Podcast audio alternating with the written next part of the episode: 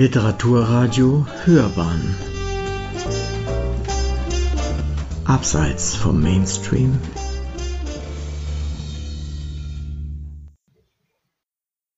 Ja, ich bin Slata Roschall und ich lese aus meinem neuen Buch 153 Formen des Nichtseins, erschien Anfang letzten Jahres im Homunculus Verlag Erlangen.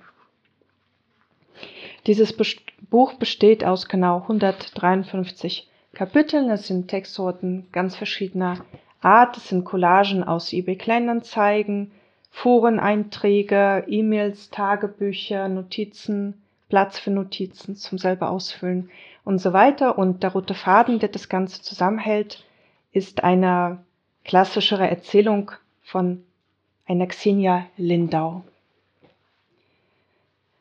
5. Es war ein goldener Ohrring mit einem kleinen Brillanten. Irgendwo im Erdgeschoss der Mensa musste er sein. Ich schrieb Anzeigen, klebte sie auf Pinnwände, schrieb in ein studentisches Forum, ging zur Information, ob jemand vielleicht einen goldenen Ohrring. Den Brillanten sparte ich aus. Die Frau wunderte sich und lächelte, und ich schämte mich. Ein anderes Mal ein Ring mit einem kleinen, ungemein teuren Rubin. Ich hab schon immer gesagt, kauf nichts bei den deutschen Juwelieren, bestell bitte aus dem russischen Katalog. Hier und jetzt hast du es. Er war mir zu groß geworden und einfach vom Finger geglitten, irgendwo zwischen dem dritten und vierten Gleis des Ostbahnhofs in der Nähe des Getränkeautomaten, dort wo abends Mäuse herausgelaufen kommen nach Krümeln, vielleicht auch Ringen suchen sie in ihren Vorratskammern unterhalb des Getränkeautomaten verstecken. 6. Es gab Luftballons grüne und rote, als wir am Bahnhof verabschiedet wurden, dann aufklappbare Betten mit dünnen Decken, drei Tage, zwei Nächte geduldsame Zeit. Man sagte, die belorussische Grenze sei die schlimmste. Nachts kamen Männer, fragten nach Pässen, Taschen, Inhalten, leuchteten mit einer Taschenlampe in unsere Gesichter. Es gefiel ihnen nicht, dass der Stempel auf dem Foto in Mutters Pass nicht zu sehen war, als wäre die Fotografie nachträglich reingeklebt worden. Mit so einem Pass dürfe sie nicht weiterfahren. Wir begannen, die Sachen zu packen. Vater ging mit den Männern in den Flur vor dem Abteil und sagte, dass wir kein Geld hätten, wir müssten dann aussteigen, die Männer berieten sich, dann kam einer und gab uns den Pass zurück und wir fuhren weiter.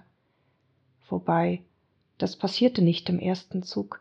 Es muss, da waren ja gar keine Luftballons. Es muss später gewesen sein, bei einer der Fahrten im zitternden Waggon.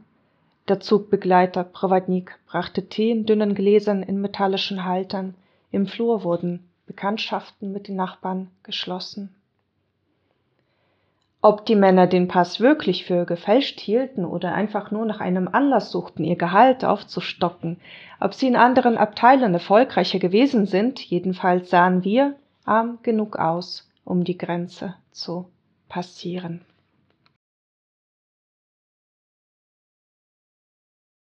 13. Manches übernahm ich einfach. Mutter mochte zum Beispiel keine großen roten Rosen und ich sagte, dass ich keine großen roten Rosen mochte. Es stimmte ja. Ich mochte sie tatsächlich nicht, hatte zarte Sträuße lieber Astern, Nelken, Schleierkraut und ich übernahm es von meiner Mutter, die vielleicht zu oft Blumensträuße bekam. 19. Samstags kamen immer die Werbeprospekte, lagen auf dem Tisch im Wohnzimmer und jeder griff sich einen raus und studierte ihn, markierte Seiten und Mutter schrieb auf einem kleinen quadratischen Zettel mit akkurater Schrift die Sonderangebote der kommenden Woche ab. Im Real, im großen Einkaufszentrum im Obergeschoss gab es abends reduzierte Joghurts mit knappem Haltbarkeitsdatum. Verschiedene Sorten, mal mehr, mal weniger, da ging Mutter hin oder schickte uns los. Im Penny am Platz, versteckt zwischen den Häusern, gab es billige Feigen, vier Stück in einer Packung. Für Großeinkäufe fuhren wir mit der Straßenbahn zu Netto oder Lidl. Mutter dirigierte, Vater trug die Taschen, wir langweilten uns. Wenn es nötig war, wegen eines besonderen Angebots Bananen, Kiwis oder Müsliriegel, fuhr Mutter unter der Woche auch ans andere Ende der Stadt, sammelte so von einem Geschäft ins nächste, zwei Einkaufstaschen voll, trug sie in die Straßenbahn, dann die Straße von der Haltestelle zum Haus hoch und in den dritten Stock. Das Einkaufen war eine Arbeit, die Vorbereitung erforderte und Erfahrung, die Zeit und Kraft einnahm. Durch das viele Tragen schienen ihre Arme länger zu werden, die Finger dünner. Ein unendlicher Vorgang.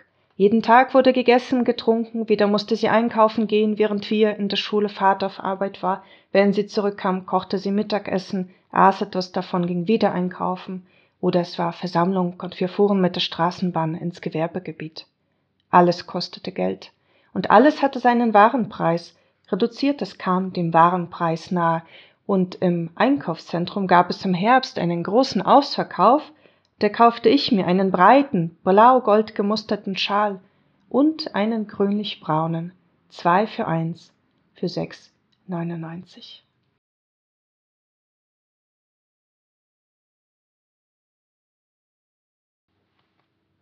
Siebenundzwanzig. Sie sind überall, meine ich, neben mir, über mir, unter mir, ich höre sie im Bad, sehe sie auf dem Balkon, spüre sie im Schlafzimmer, sie kommen in den Flur oder laufen die Treppen runter oder hocken im Keller und schauen mich an. Es sind mir zu viele, ich kann sie nicht vertragen, nicht anschauen. Ohne sie würde ich anders, ganz anders leben. Ohne sie würde ich laute, dunkle Musik bei offenen Fenstern hören, vor Glück weinen, mich von allen Seiten tätowieren lassen, die Augen schwarz malen, so den Müll rausbringen.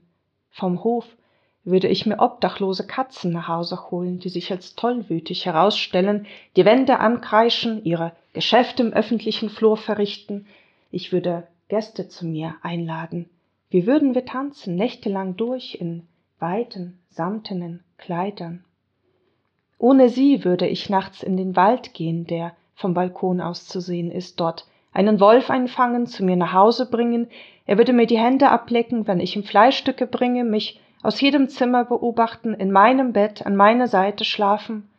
Ohne sie würde ich aufhören, die Treppen zu wischen, die Fenster zu polieren, an den Wänden zurückzuklopfen, würde Riesenbambus an den Fensterbänken züchten, alle Höflichkeitsformeln vergessen, Unfallen, Stolpergefahren verursachen, meine Schuhe vor der Tür stehen lassen.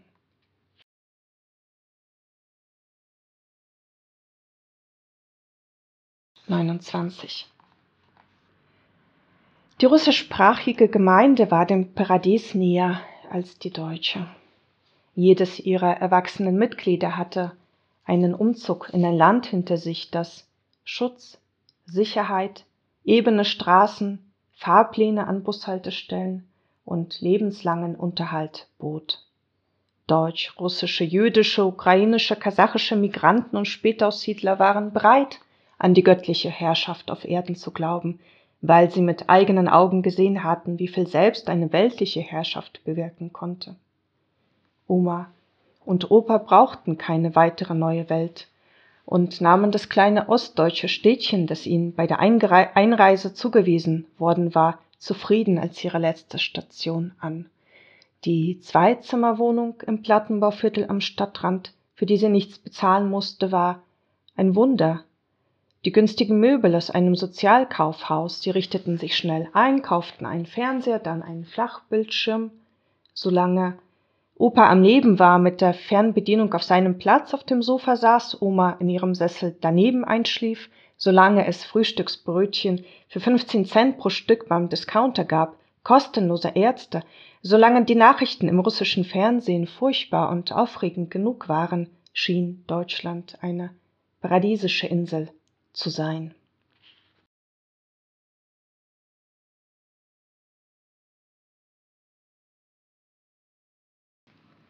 Neununddreißig.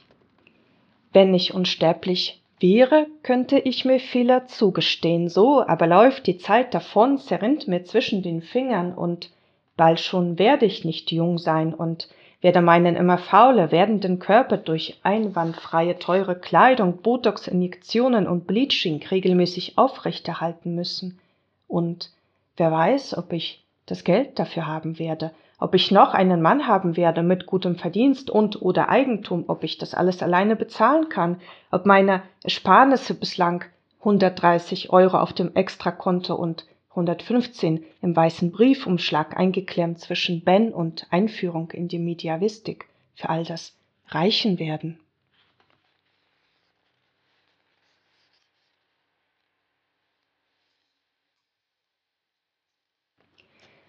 Vierundsechzig. Beim Sturm fiel ein schwerer Blumenkübel auf dem Balkon um, traf den Lavendelbusch, brach drei Zweige ab, riss einen Keramiktopf mit, alles voller verschütteter, nasser Erde und Scherben. Der Sturm hieß Sabine, so hieß auch eine Schwester in der Versammlung, die einzige Sabine, die ich kannte. Ich stellte mir vor, wie Jahr für Jahr Stürme ausbrechen würden mit bekannten Namen, ein Sturm Anton, ein Sturm, Raya zum Beispiel, wie in den fantastischen Tierwesen, wo da eine Junge sich in einen schwarzen Orkan verwandelt, die Stadt verwüstet, Leute umbringt und anhand der Erinnerungen an die jeweilige Person würde man die Art, die Dauer, die Intensität des Unwetters voraussehen. Sabine ist ein komplizierter Charakter, sie zerstört also Blumen. Ich glaube, sie wollte Kinder, hat aber keine bekommen und ist dann zu alt geworden dafür. Ich weiß es nicht genau. Ich kann mir nicht vorstellen, dass sie mit ihrem Mann geschlafen hat. Ein weiter Wollmantel in braun und grün, eine braune Ledertasche, so ist sie mir in Erinnerung geblieben. Ein Auto hatten sie und hatten uns manchmal bei schlechtem Wetter zur Versammlung abgeholt oder hingebracht. Sabine gab mir ein Buch, ein richtiges Buch in einem Verlag erschienen, die Autobiografie einer Zeugin Jehovas, die ein KZ überlebt hatte. Ich las es und gab es zurück ohne großen Enthusiasmus.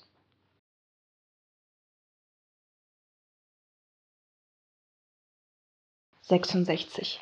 Xenia Lindau, Russisch. Poesie, Umgangssprache, Vulgärwortschatz, Diminutive, Dysgrammatismus. Deutsch. Hochfrequenter Wortschatz, literaturwissenschaftliche Termini, Orthographieschwäche. Englisch, Spanisch, Polnisch, Latein A1, spricht wenig und ungern, greift mit Vorliebe auf schriftliche Medien zurück, spricht leise und schwer verständlich, dehnt Vokale, kombiniert gelegentlich russische und deutsche Morpheme, vermeidet Blickkontakt und versucht selbst einfache Fragen zur eigenen Person in schriftlicher Form und nach längerer Überlegung zu beantworten. Diagnose. Zweisprachigkeit. Empfehlung. Psychotherapie. Logopädie, Psychiatrie, lebenslanges Schweigen.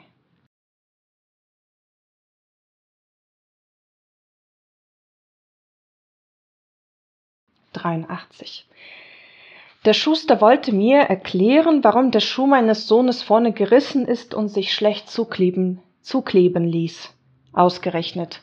Vorne, ausgerechnet ein ganz neuer, einmal angezogener Schuh er versuchte es über die Zurückführung des Wortes Leder auf das Wort Haut. Leder sei ja wie Haut, erklärte er. Leder sei wie Haut, genauso wie trockene Haut reißt. So reißt auch nicht eingefettetes Leder.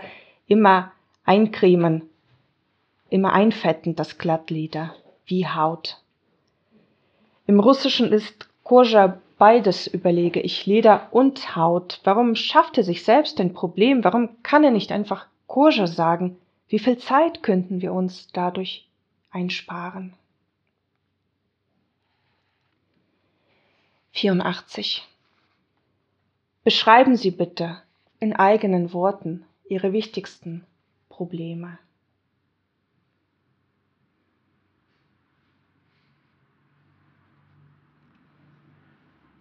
Опишите, пожалуйста, своими словами ваши главные проблемы. Schildern Sie bitte kurz die Entwicklung Ihrer Probleme vom Zeitpunkt des Einsetzens bis heute. Опишите, пожалуйста, развитие ваших проблем с начала возникновения до сегодняшнего дня. Was sind die jeweiligen Folgen für Sie und oder andere Personen? Каковы их последствия для вас и или других людей? Bitte schätzen Sie durch ein Kreuz auf der folgenden Skala ein, für wie schwer Sie Ihre Проблемы halten. Пожалуйста, оцените степень тяжести ваших проблем при помощи крестика на шкале.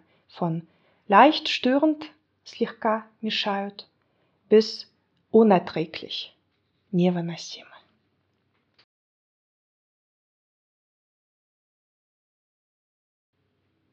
Einundneunzig.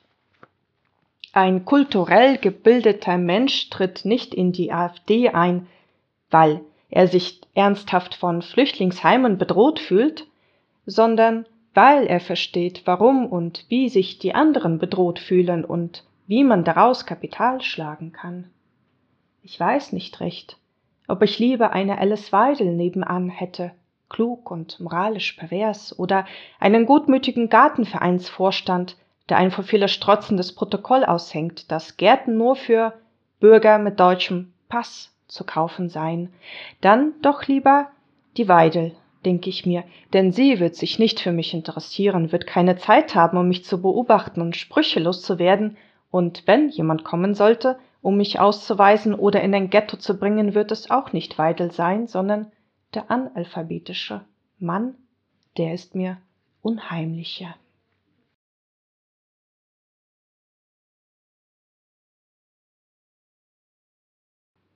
Und dann noch zwei. Runde 23. Tibelites Männer haben ein Problem mit ihren Körpergrenzen, nehmen sich als fragmentiert wahr, aus einer grundsätzlichen Unsicherheit heraus sprechen dann von Körperpanzern, von bedrohlichen Fluten und Schleimen, weiblich konnotierten Gefahren, haben Angst davor, verschlungen und beschwemmt zu werden, in einem Nichtsein zu enden. Sie machen andere Körper zu Brei, um sich als einheitlich zu erleben, zerschießen und zerstechen Flintenweiber, als wären die Gewaltausbrüche die einzige mögliche Konsequenz dieser Angst. Dabei wäre es doch möglich, sich verzweifelt zu zeigen über die eigene Inkonsistenz, sich eine Katze anzuschaffen als Gegenstück zum eigenen Körper oder Sport zu treiben oder mit jemandem zu schlafen, auch Migräne, Epilepsie oder was anderes zu bekommen, in eine geschlossene Anstalt eingeliefert zu werden, dort einen Roman zu schreiben über die Angst vom Nichtsein, dann die Ganzheit im Text durch einen Text zurückzugewinnen, den Körper glücklich abzutasten, feierlich entlassen, über Nacht berühmt nach Hause begleitet zu werden, den Rest des Lebens mit der Vermarktung des Buches zu verbringen. Gewalt durch Text als gute Kunst, die weibliche bestünde darin, vor dem Spiegel zu erstarren, vor dem Spiegel zu wachsen, groß zu werden, das eigene Spiegelbild misstrauisch zu beobachten, leidende und heldenhafte Posen einzunehmen, sich selbst mit der Faust zu drohen. Und dann noch ein letztes über Lustmörder. 97. Sollte ich mich entspannen fallen meine Augen herausfallen, auf den Boden rollen unter den Tisch. Deshalb halte ich beim Einschlafen die Lider mit den Fingern zusammen. Beim Schlafen seltsamerweise halten sie von alleine. Ein Konzentrat aus vielen kleinen Bestandteilen, denke ich, die in jedem und bestimmt also wirklich in jedem, da wird so einmal im Jahr ein Psychopath geboren, ein Lustmörder, und dann meistens ein Mann, wenn eine Frau dann schwarze Witwe oder bringt junge Konkurrentinnen um oder ertränkt uneheliche Kinder oder so, aber aus purer Lust doch meistens ein Mann, denke ich mir, der dann meistens Frauen und Kinder tötet und seine Frau, irgendeine Frau hat er dann schon, der einen Heiratsantrag macht vor Gericht, nachdem er zig Frauen aufgeschlitzt und aufgegessen hat und sie nimmt ihn an und bekommt noch im Gefängnis ein Kind von ihm. Und ich versuche daraus eine Theorie zu entwickeln, aber es gelingt mir nicht. Vielen Dank.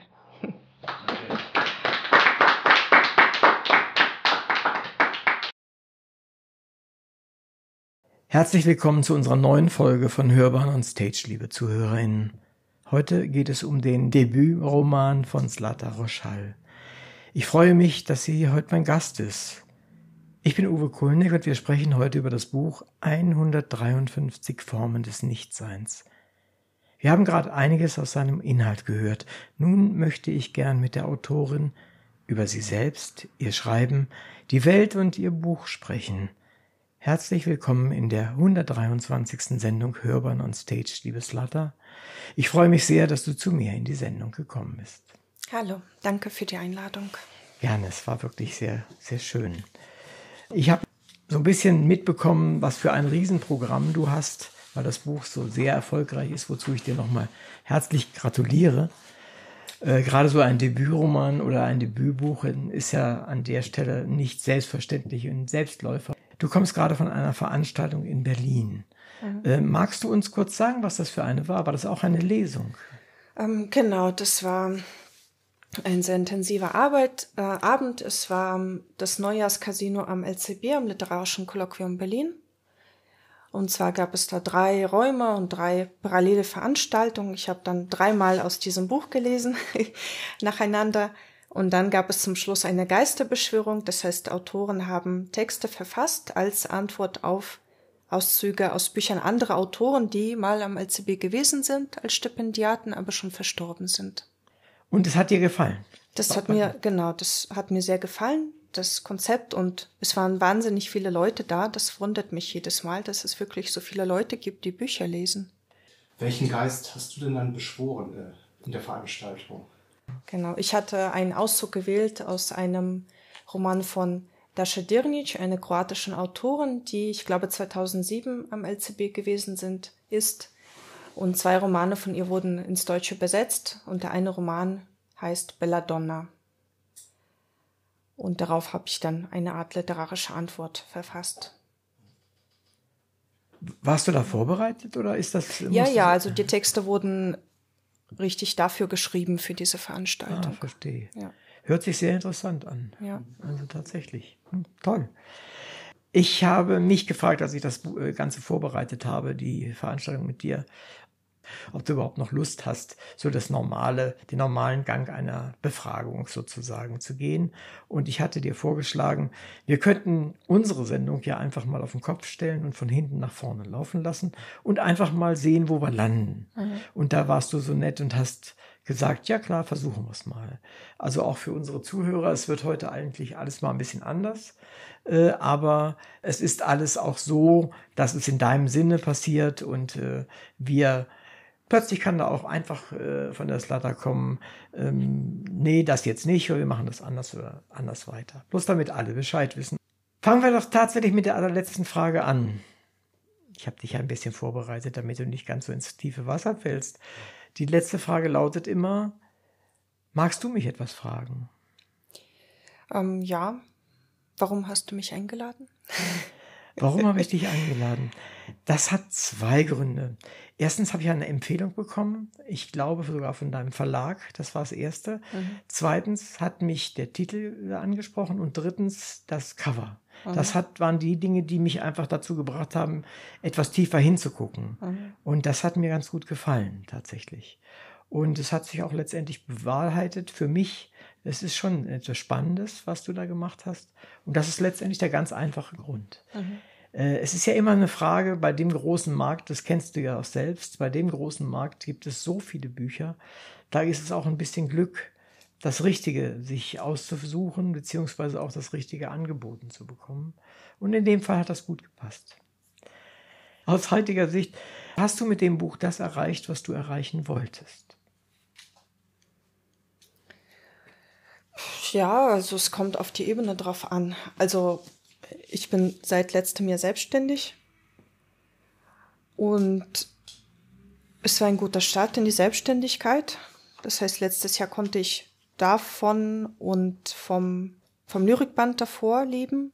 Ich hoffe dieses Jahr auch. Ähm, die andere Frage ist, wie breit wird das Buch rezipiert? Von wem wird das gelesen? Wie wird das gelesen? Da bin ich eigentlich auch ganz zufrieden. Es gab sehr viele schöne Rezensionen. Ja, aber also eigentlich kann man die Frage nur so ganz langfristig beantworten. Also was passiert mit dem Buch am Ende? Wird es jetzt vielleicht nächstes Jahr wieder vergessen? Wird es noch mal jemand lesen? Wird es mhm. weiterverkauft? Wird es übersetzt zum Beispiel? Zum Beispiel, ja, ist genau. richtig, ja. Und wenn, welche Sprache würdest du dir wünschen?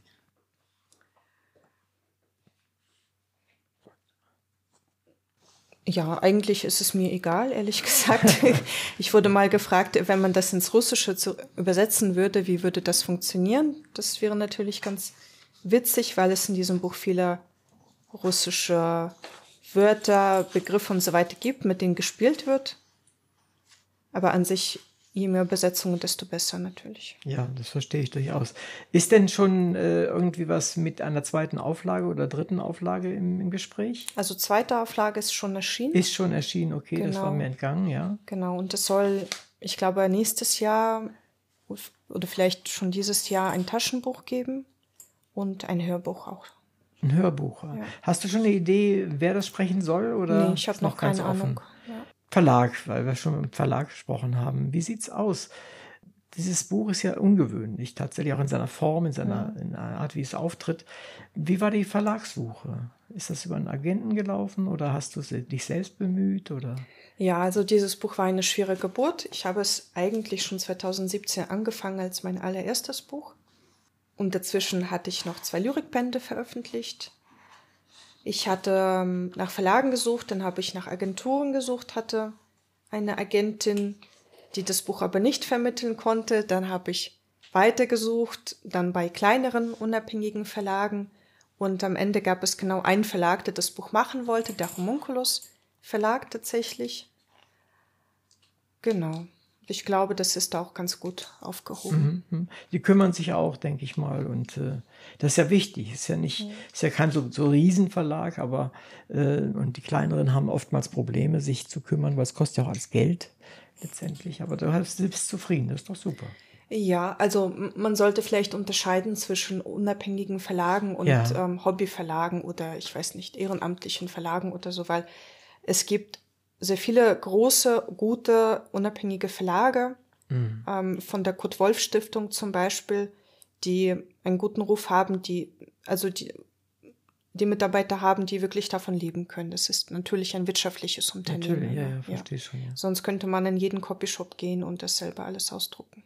Ja gut, äh, aber nichtsdestotrotz ist es, es gibt halt wahnsinnig viele Verlage, mhm. sowohl von den großen als auch von den mittleren, als auch von den unabhängigen mhm. oder, oder kleinen. Es gab ja auch einen Preis, der mit unabhängigen Verlagen zu tun hatte, wenn ich mich recht erinnere, in deinem Zusammenhang. Genau, also mein Verlag hat diesen Preis letztes ja, Jahr auch bekommen Und, von der Kurt-Wolf-Stiftung. Das ist schon toll, also das darf man auch nicht vergessen. Bleiben wir aber vielleicht gleich mal bei den äh, Preisen. Es ist die ganze Liste, die ich hier, die ich gefunden habe. Ich habe gerade neu reinbekommen, dass du auf der Shortlist zum Literaturpreis Text und Sprache des Kulturkreises der deutschen Wirtschaft stehst. Also es ist halt so, es gibt zum Beispiel Stipendien, wo man sich bewerben muss als Autor. Dann schreibe ja. ich eine Bewerbung für ein Residenzstipendium hm. irgendwo in Tschechien zum Beispiel. Und ähm, es gibt Sachen, ähm, an denen man als Autor gar nicht beteiligt ist, sondern es gibt einfach eine Jury Leute, die Bücher auswählen, die ihnen gefallen. Mhm. Und ich bekomme das am Ende irgendwann mit. Das heißt, ich habe keine Ahnung, wer eigentlich mein Buch liest, wer es wo vorschlägt und so weiter.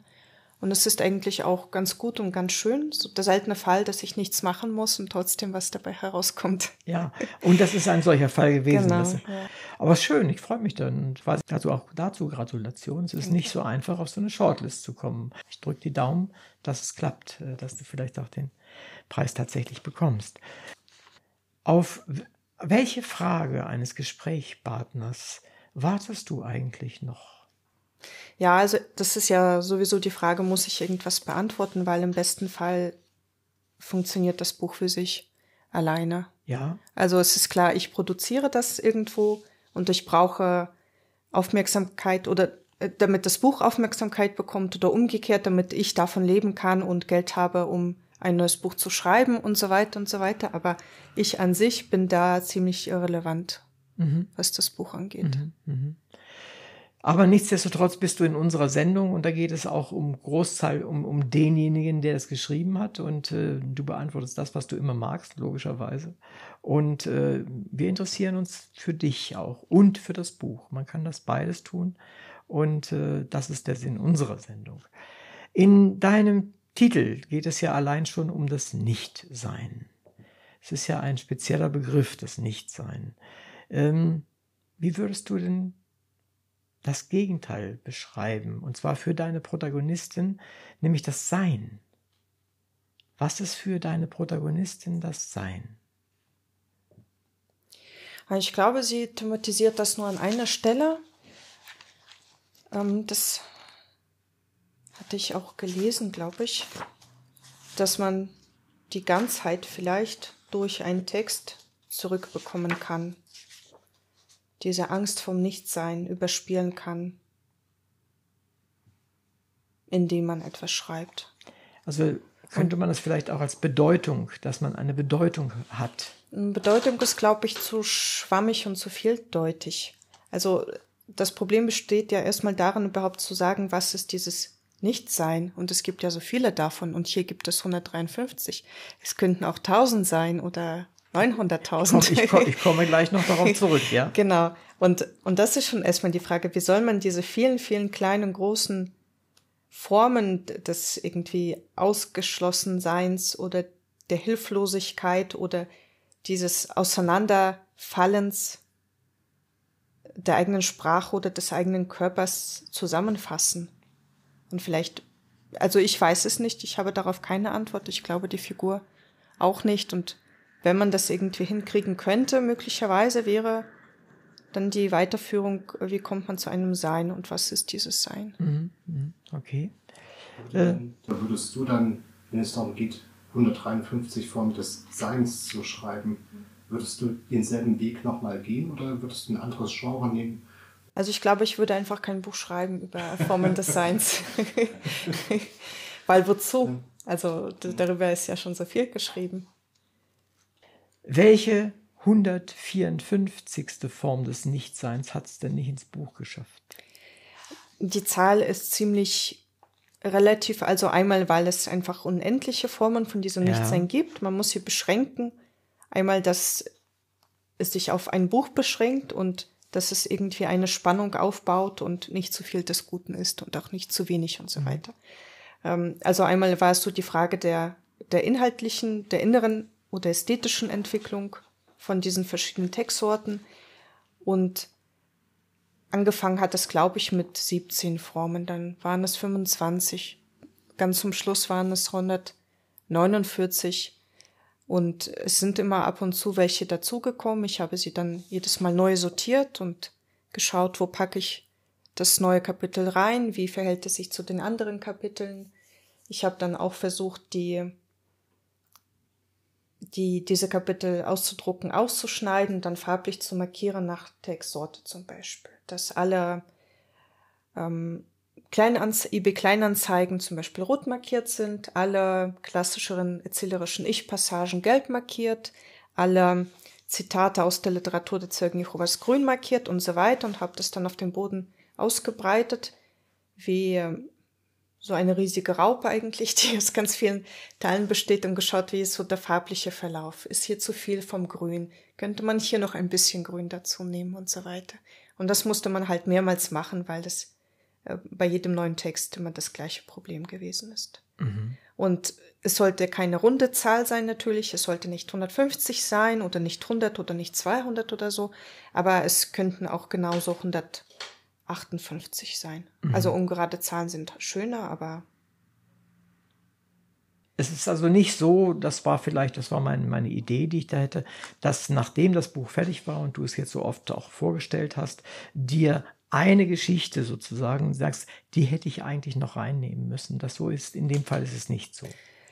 Es ist so, dass am Anfang in diesem Buch auch Gedichte drin waren. Die habe ich dann rausgeschmissen und in Lyrikbände verpackt.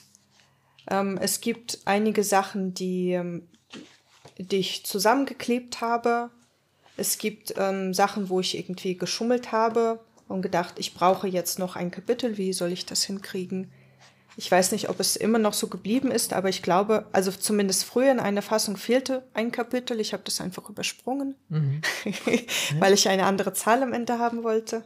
Verstehe. Und so weiter. Und äh, eigentlich ist alles, was ich schreibe, auch bisher, das würde reinpassen. Mhm. Das würde aber den Rahmen sprengen und mhm. sollte dann doch ein anderes Buch werden. Ich greife eher Themen auf, die schon drin stecken in Büchern und entwickle sie weiter. Mhm. Hier zum Beispiel das Thema von Elternschaft und Mutterschaft. Ähm, daraus mache ich jetzt ein neues Buch, das dann auch so eigenständig Mhm, erscheint. Verstehe. Ja, interessant auf jeden Fall. Wir haben ja schon mal eine Sendung mit- dir aufgenommen, in LMU in der Ludwig-Maximilian-Universität. Da ging es unter anderem, das war im Zusammenhang mit deinem Buch von Moritz Basler, Populärer Realismus und unpopuläre Gedanken. Äh, Da kommt ja auch im hinteren Teil, im letzten Drittel, wenn ich mich recht erinnere, äh, kommst du ja auch vor mit deinem Buch. Du warst dazu ja auch in dem Zusammenhang, äh, er war selber da auch anwesend bei, bei dieser Veranstaltung in der Uni. Ich habe das Buch an der Stelle nicht gelesen, wir haben das nur aufgezeichnet. Äh, Wie ging es dir damit, dass du in dem Buch standst und äh, welche Rolle spielst du da und fühlst du dich da wohl? Ja, also es war so, zuerst erschien eine Rezension in der FAZ von Moritz Basler über zwei Bücher und unter anderem dann mein Buch.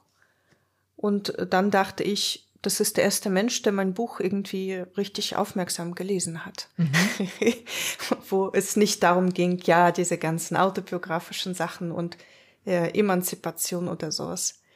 Solches Zeug. Und dann ähm, Genau, gab es dieses Kapitel in seinem Buch auch und er betrachtet die Form des Nichtseins als quasi positives Beispiel für den, für den populären Realismus, also etwas, was markttauglich ist, so die gängigen Diskurse bedient einerseits, andererseits aber auch etwas anderes macht und etwas vielleicht niveauvolleres oder und so weiter. Also zumindest hoffe ich, dass ich das richtig verstanden habe und das so gemeint war. Und wir haben bei dieser Veranstaltung, bei der Buchpräsentation an der LMU auch darüber diskutiert, dass das Ganze auch sehr widersprüchlich ist, weil ich ja weiß, dass dieses Buch so schwer zu vermitteln war im Buchmarkt, weil es gerade nicht diesen Richtlinien des populären Realismus entsprochen hat, weil es gerade nicht dieser Debütroman war, in dem eine traurige Migrationsgeschichte behandelt wird, in einer klassischen Erzählung mit einer positiven Figur, mit der man sich gut identifizieren kann, ähm, die sympathisch ist und sich weiterentwickelt und so weiter und so weiter. Sondern es war ja auch, dass die großen Verlage immer wieder gesagt haben, ja, es ist super, aber zu ungewöhnlich, zu schwer verkäuflich. Also es war eigentlich ähm, der Grund, warum das Ganze so schwierig war. Und es ist dann so die Frage, gehört es denn überhaupt dazu, zu diesem populären Realismus? Ich weiß es nicht. Also er grenzt das ja auch offensichtlich ab äh, zu dieser Vokabel mitkalt. Also diese mittlere kulturelle, äh, sch- scheinintellektuelle oder wie immer man das nennen will, Literatur. Und da habe ich den Eindruck gehabt, dass er dich da nicht zuzählt. Ja, also ehrlich gesagt ist es mir völlig egal, wie man das Buch bezeichnet und da welche literaturwissenschaftlichen Kategorien es fällt. Hauptsache, es wird gelesen und besprochen.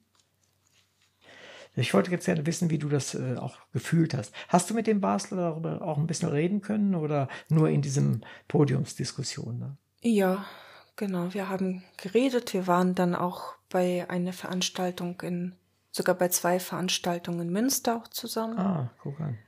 Und das ist ja auch so ein bisschen meine Sphäre. Ich komme ja aus der Ja, ja, Literaturwissenschaft. habe ich gesehen. Ja, ja. Also insofern sprecht er die gleiche Sprache, Genau. was, was ja sehr hilfreich ist. Ich Ja. meine, ich kenne das aus wissenschaftlichen Bereichen in anderer Hinsicht genauso. Es ist dann für, für Außenstehende klingt das dann immer sehr seltsam oder zumindest nicht, nicht völlig nachvollziehbar. Du hast eben schon gerade gesagt, dass äh, du Schwierigkeiten gehabt hast, dein Buch bei den Verlagen unterzubringen, weil es eben so äh, heterogen ist, also nicht so etwa so ein normaler Roman oder was, Coming of Age oder weiß der Teufel was oder Migranten oder wie auch immer. Äh, vielleicht für unsere Hörer, ähm, was da eigentlich alles drin ist. Ich habe mir das mal zusammengesucht hier, nur also andeutungsweise. Es gibt Tagebucheinträge, Listen, E-Mails, Gedankenskizzen, Anekdoten, Erinnerungsfetzen. Äh, in, man, es gibt Betrachtungen über den Alltag und so weiter. Und es gibt auch Quittungen von Einkäufen und so weiter und so fort. Ähm, ich kann mir gut vorstellen, dass das auf Anhieb bei einem Verlag erstmal Irritationen hervorruft. Also es ist ja alles relativ. Ähm, dieses im Vergleich dazu, dass dieses Buch so viel besprochen wurde, wurden sehr wenig Exemplare verkauft zum Beispiel. Tatsächlich. auch Also wenn es irgendwie bei Rowold oder Reglermaschinen wäre, wären die Zahlen natürlich ganz anders. Andererseits wäre es da überhaupt nicht erschienen. Ja, das ist klar. Ja, ja. Also sozusagen trotz dieser ganzen Besprechungen bleibt es so ein bisschen ein Geheimtipp, so in der Art. Und das ist ja auch völlig okay. Aber äh, ich meine, prin- prinzipiell finde ich den Erfolg insgesamt gut. Es ist ein, nicht ein, kein Buch, das also äh, so völlig äh, daherkommt wie alle anderen und äh, so einzureihen ist, sondern es macht schon was, was äh, Besonderes mit dem Leser, mit dem Leser oder mit der Les- Leserin. Ich äh, habe mal ein, ein Zitat, was mir aufgefallen ist, nämlich alle Haarhülsen verlaufen natürlich in eine Richtung, sodass Verkletten und Knötchen ausgeschlossen sind. Europäisch-russischer Sch- Schnitthaar ist das Beste, was es auf dem Markt gibt für Verlängerungen. Das ist eine eBay-Anzeige. Was macht der Leser oder die Leserin jetzt mit so einer eBay-Anzeige? Genau, also es ist dann, ähm, das muss man vielleicht sagen, es ist jetzt nicht die einzige Anzeige, sondern Ja. es ist ein Kapitel mit ähm, einer Angabe des Links. Das kann man auch wahrscheinlich nachgoogeln, wenn es noch aktuell ist. Und offenbar hat da jemand das Wort Russisch auf eBay Kleinanzeigen gegoogelt und das kam dabei heraus. Da bietet jemand einen Service als Übersetzer an, jemand verkauft Russisch, Europäisch Rohhaar, Schnitthaar, jemand äh, sucht einen Nebenjob, jemand hat zwei Kaninchen, eine russische Zippe, äh, ein Wörterbuch Deutsch-Russisch, das nie gelesen und nie gebraucht Das mit der wurde. Zippe fand ich auch ganz interessant. Genau, und halt auch eine Anzeige einer Prostituierten. Genau, und dann kann man sich vielleicht fragen, stelle ich mir vor, was hält das Ganze zusammen? Wer googelt das Ganze? Wofür? Wozu? Was macht man damit? Was würde vielleicht rauskommen, wenn man das Wort Deutsch eingeben würde auf eBay Kleinanzeigen? Und so weiter. Und Das kommt wahrscheinlich darauf an, aus welchem Land man dann sucht, auch, oder? Das ist klar, genau. Und dann ist, also, und diese Anzeigen, die sind ja ziemlich traurig eigentlich. Ja, ja. das Durch- sind lauter Leute, die durchaus, von sich ja. sagen, sie können angeblich was sehr gut, aber sie arbeiten gar nicht in diesem Bereich. Die sind gar nicht professioneller Übersetzer Ja, oder Dolmetscher, sondern die sagen, ich bin Sachbearbeiter vom Beruf, aber ich kann das ja natürlich. Das liegt ja in meinem Blut oder so. Mhm. Oder halt diese Kosmetik, ähm, dieser Kosmetikbereich. Oder halt einfach die Prostitution. Mhm. Bücher, die nicht gelesen werden und die keiner braucht. Ja, und die, die originale Orthographie wurde zum Beispiel auch beibehalten. Mhm. Das ist auch ganz witzig, wie Sachen geschrieben Ja, werden. durchaus, Das ja. kann man beim Lesen dann das nicht so wiedergeben. Genau, es gibt auch ein Kapitel, wo die Erzählerin sich sehr freut darüber, wenn deutsche Anzeigen falsch geschrieben werden. Sie sagt, sie erwacht dann wieder zum Leben, weil sie ganz genau weiß, da muss ein Komma hin, das Ja, ist genau, ein ähm, der und der Adverbialsatz und so weiter. Wie, wie kannst du, könntest du unseren, unseren Hörer und Hörerinnen äh, sagen, ein bisschen weiterhelfen, wie das Buch vorgeht, wie es meandert, warum es meandert und durch welche Dinge? Ja, also es gibt schon eine einigermaßen chronologische Entwicklung, in dem sich eine Erzählerin erinnert an Sachen, an ihre Kindheit, an diese Auswanderung nach Deutschland, dann verschiedene Stationen. Dazu kommen die, die eigene Elternschaft, die eigene Mutterschaft und sich vielleicht auf die Suche macht nach diesen ganzen Zetteln und Texten und Artikeln und Websites und so weiter. Es ist aber keine Erinnerung in dem Sinne, ähm, ich war immer schon traurig, ich will jetzt erstmal schauen, wie sah es denn eigentlich aus in meiner Kindheit, was sind meine Wurzeln, woher kommen meine Eltern oder so, also das eigentlich gar nicht, sondern es ist einfach ein sich verzetteln, ganz viele Sachen, die nacheinander funktionieren, aber auch parallel und umgekehrt. Und die Frage, wie soll man daraus irgendwas entwickeln, was man so gerne als Identität bezeichnet zum Beispiel. Also das mögen wir ja sehr gern, so Ja, Identitäten. ja. äh, Sowas, wo sich langsam jemand aufbaut und dann zu einer Persönlichkeit wird und sagt, ich bin das und das mag ich und das mag ich nicht und das ist richtig und das ist falsch. Mhm, mhm. Und ich, in diesem Buch wird das gar nicht aufgelöst, sondern diese viele ganzen Formen, die existieren noch parallel und sind alle Formen eines Nichtseins. Mhm, verstehe. Oder zumindest hoffe ich, dass ich es verstehe. Mir hat sich an einer Stelle ein, ein sehr seltsam, für mich auch seltsames Bild entwickelt, nämlich äh, an einigen Orten deines Textes kam es mir so vor, Und, äh, als würde ich an der Klagemauer in Jerusalem stehen, durch einen Schlitz hindurch sehen mhm. und das wahre profane Leben unter dem Tempelberg sehen. Mhm. Kommt das einer von dir, irgendeiner von dir, äh, von dir gedachten Idee auch nur irgendwie nah? Klar, warum nicht? Also diese Klagemauer hatte ich neulich auch in einem Gedicht. Also diese Vorstellung gefällt mir. Mhm.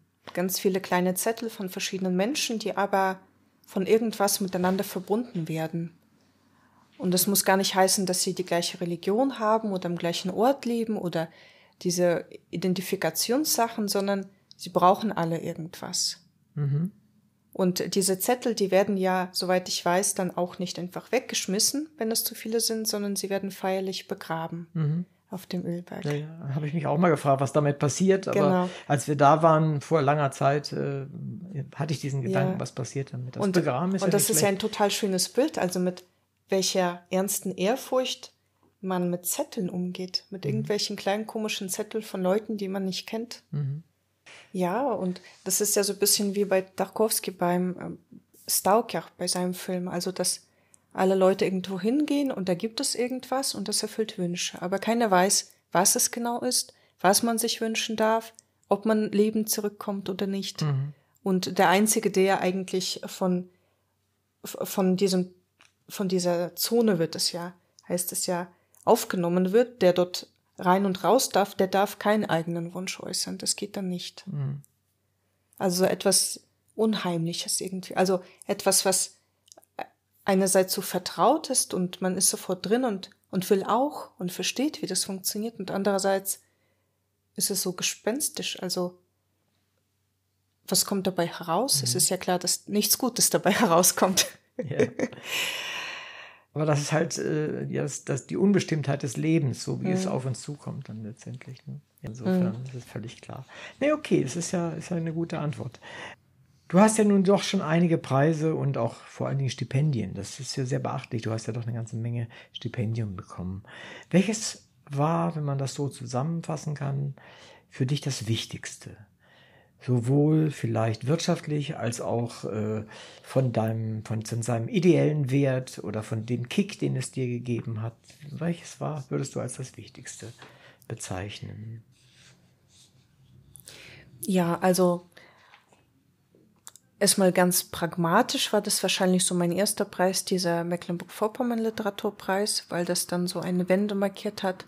Jetzt geht es los, jetzt habe ich Anspruch auf auf andere Stipendien und Preise, weil es ist ja halt so, äh, die Logik des Literaturbetriebes ist, man bekommt was, dann erhöht sich die Chance, dass man das nächste bekommt ja. und so weiter und so weiter, so wie ein, wie ein Schneehaufen. Die Frage ist halt nur, wann beginnt es überhaupt? wann setzt dieser Prozess in Gang und läuft es schnell genug oder nicht und so weiter. Also in Gang gebracht hat das wahrscheinlich dann dieser Mecklenburg-Vorpommern Literaturpreis, weil damit auch ähm, die Publikation dieses ersten Lyrikbandes verbunden war, also meine ersten Publikation und auch ein Residenzaufenthalt in Ahrenshoop am Künstlerhaus. Das heißt, ich hatte das erste Mal im Leben überhaupt, also insgesamt war das dann ein Monat, so viel Zeit am Stück, um einfach mich mit meinen Texten zu beschäftigen und nicht mhm. immer zwischendurch im Bus, in der Straßenbahn, abends, wenn alle schlafen und so weiter, sondern der ganze Tag gehört mir. Das war ein ungewohntes Erlebnis. Und emotional, was mir vielleicht am meisten Freude bereitet hat, denke ich, war so dieser bayerische Kunstförderpreis letztens. Ich bin vor, ich glaube, vier Jahren nach München gekommen und ich habe auch äh, die meiste Zeit davon nicht in München gelebt, sondern außerhalb in einem Dorf und erst letztes Jahr sind wir richtig nach München reingezogen, nach Neuperlach. Und es ist eine ganz andere Welt für mich immer noch, dieses ganze Bayerische und München, das sind ja dann auch wieder unterschiedliche Sachen. Also das Land, dieses Dorf und München als Stadt mag ich sehr. Das Dorf und das ganze Bayerische finde ich irgendwie komisch und gruselig und verstehe das alles nicht. Und das Essen finde ich auch ganz furchtbar und so weiter. Aber dieses Gefühl, also dass ich selber gar nichts dafür gemacht habe eigentlich, sondern jemand sagt mir, du bist irgendwie angenommen bei uns in dieser Stadt und du wirst wertgeschätzt mit einem Buch. Oder das Buch wird wertgeschätzt. Es geht vielleicht gar nicht um mich, sondern um das Buch, aber es ist eine seltene Erfahrung von so einer Zugehörigkeit irgendwie, die doch sehr angenehm ist. Mhm. Also auch Anerkennung von, von Wertschätzung von anderen mhm. Menschen, das macht schon, macht schon was mit einem selbst mhm. auch, denke ich mal. Ne? Mhm. Genau, und die Frage ja bei dieser ganzen Selbstständigkeitsgeschichte ist ja ständig auch, wie komme ich an Geld? Komme ich an Geld? Kann ich meine Miete noch zahlen hier in München? Sollte ich denn eigentlich längst weg, weil hier eigentlich kein selbstständiger Autor überleben kann mit dieser Miete? Und zusätzlich kommt noch hinzu natürlich, dass jeder Autor wahrscheinlich an seinen Texten zweifelt und an jedem Buch. Und das ist ja auch, auch richtig und wichtig. Das ist sehr wichtig, aber wenn diese ganzen Komponenten zusammenkommen, ist vielleicht doch jedes Mal die Frage, macht es denn überhaupt Sinn? Sollte ich denn weitermachen? Oder sollte ich mir vielleicht irgendwie eine Stelle in der Öffentlichkeitsarbeit suchen, so mhm. wie es ähm, Frauen gern machen zum Beispiel? Mhm. Irgendwie mhm. eine Halbtagsstelle in der Öffentlichkeitsarbeit und dort zu bleiben und abends ab und zu so kleine Texte zu verfassen. Mhm.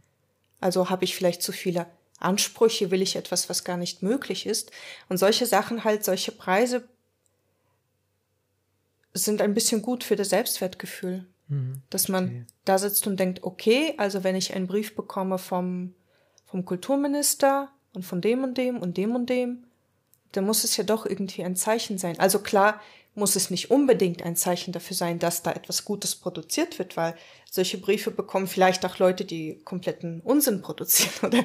Also, und genauso die Frage, wie viel, wie oft wird das Buch verkauft, hat ja auch nichts direkt unbedingt mit der Qualität des Buches zu tun. Nein, durchaus Aber nicht, ja. irgendwie so, wenn man das trotzdem alles abwiegt und das ist völlig relativ und so weiter, beim Ende bleibt da doch so ein bisschen, ähm, ja, ein bisschen Zufriedenheit vielleicht so ein bisschen, okay, das schreibt mir doch ein Minister.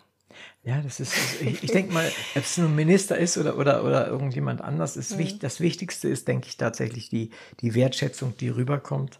Und es saßen auf dem gleichen Stuhl, wo du heute sitzt, äh, sowohl Menschen, die auch gerade erst sich entschlossen hatten, ich werde jetzt äh, Vollberufs- oder selbstständige Autorin. Mhm. Es waren, waren tatsächlich nur Frauen, Männer habe ich da nicht in Erinnerung. Und äh, es gibt, saßen dort auch welche, die machen diesen Kampf schon seit 20, 30, 40 Jahren und äh, müssen immer noch genauso aktiv sein wie am Anfang, wie du das auch am Anfang machst und freuen sich aber immer noch genauso über ein, eine Wertschätzung sowohl vom Publikum als auch vom, äh, von Institutionen, mhm. die sich mit Literatur beschäftigen. Also ich, das hört nicht, also das kann ich dir vielleicht so mitgeben, das hört nicht auf, aber es ist auch wichtig, das zu tun. Klar, also es ist ja so, jeder Autor denkt von sich, seine Texte sind die besten. Also es gibt auch Autoren, die von sich selbst denken, sie sind die besten, aber ähm, das sind nicht alle, aber was alle denken ist, meine Texten sind die besten und meine Texte sind es unbedingt wert, dass man sie veröffentlicht, dass man sie liest, dass ich dafür Preise bekomme und so weiter. Genau, es ist halt so, jeder denkt sich das. ich meine, es ist auch der Grund, morgens aufzustehen und mit dem Schreiben zu beginnen, oder nicht? Mm, ja, also der Literaturbetrieb ist halt eine komplizierte Sache, die auch nicht unbedingt fair ist und nicht unbedingt logisch.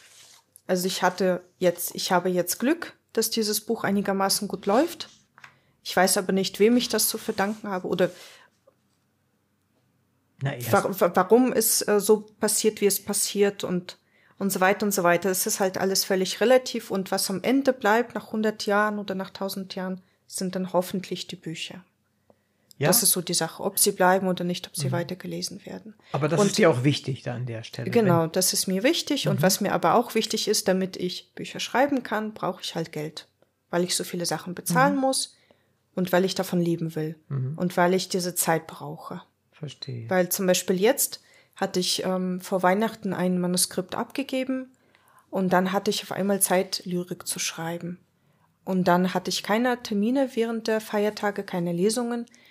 Und dann habe ich auf einmal Gedichte geschrieben. und sogar viele, weil früher brauchte ich für ein Gedicht vielleicht mindestens einen Monat oder drei Monate oder ein halbes Jahr oder so. Mhm, mhm. und ich dachte immer, das liegt nur an mir. Und dann habe ich gemerkt, das liegt vielleicht gar nicht so sehr an mir, sondern weil ich nie diese Möglichkeit hatte, so viel Zeit zu haben auf einmal. Verstehe. Und nicht diese Möglichkeit hatte zu, äh, zu sagen, von mir zu behaupten, das ist wichtig, was ich mache. Und dafür werde ich bezahlt auch irgendwo am Ende dann, wenn ein mhm. Buch erscheint oder wenn es ein Stipendium gibt oder so.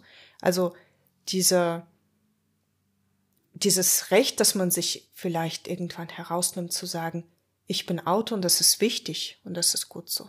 Das ist für mich ein sehr neues Gefühl, ein sehr ungewohntes mhm. Gefühl und ich traue mich erst vielleicht seit ein paar Monaten oder so manchmal zu sagen als Berufsbezeichnung, ich bin Schriftsteller. Mhm. Liebe Hörerinnen und Hörer, danke, dass Sie wieder dabei waren. In der heutigen Sendung war Slata Roschall mein Gast. Es ging um ihr Buch 153 Formen des Nichtseins. Ich möchte dieses Buch empfehlen, obwohl oder gerade weil es ein Buch ist, das den Leser und seine eigene Vorstellungswelt dringend benötigt.